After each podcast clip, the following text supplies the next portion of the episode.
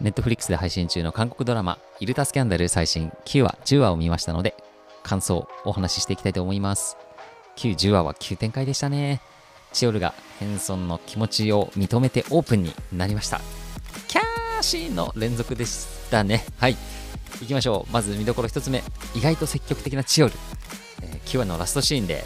まさかのオープン告白をかましたチオル。えキャリアへのダメージも考えたでしょうが、まあ、みんなの前で告白した姿になんかときめきましたね。まあ、苦学生だった頃に、まあ、ヘンソンママの店に通ってたこともヘンソンにぶちゃけましたし、まあ、10話は何といってもキスのシーンですね。ここはもうびっくりのシーンでした。まあ、ちょっと酔っ払った勢いっていうのが、まあ、あれですけど、まだね、10話なんで、この後に期待です。で、ヘンソンはその後気持ち勘違いだったとかって言っちゃうんですけど、あの、ヘイのね、あの、最後は感動的な告白により、もう11話も期待大で終わるという流れでございました。9、10話のね、かなり積極的なチオルの姿は本当にかっこよかったです。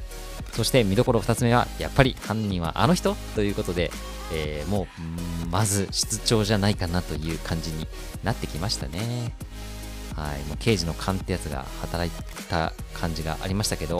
もうだんだん捜査網が室長に今度はフォーカス当たってくるのかなというところでございました。まあ、チオル愛がゆえの犯行なのかなというのをちょっと今回のエピソード見ていると思いましたけど、まあ、だとすると、まあ、ヘンソンとね、チオルがいい感じになったら、ちょっとヘンソン危ないんじゃないとかいう気がします。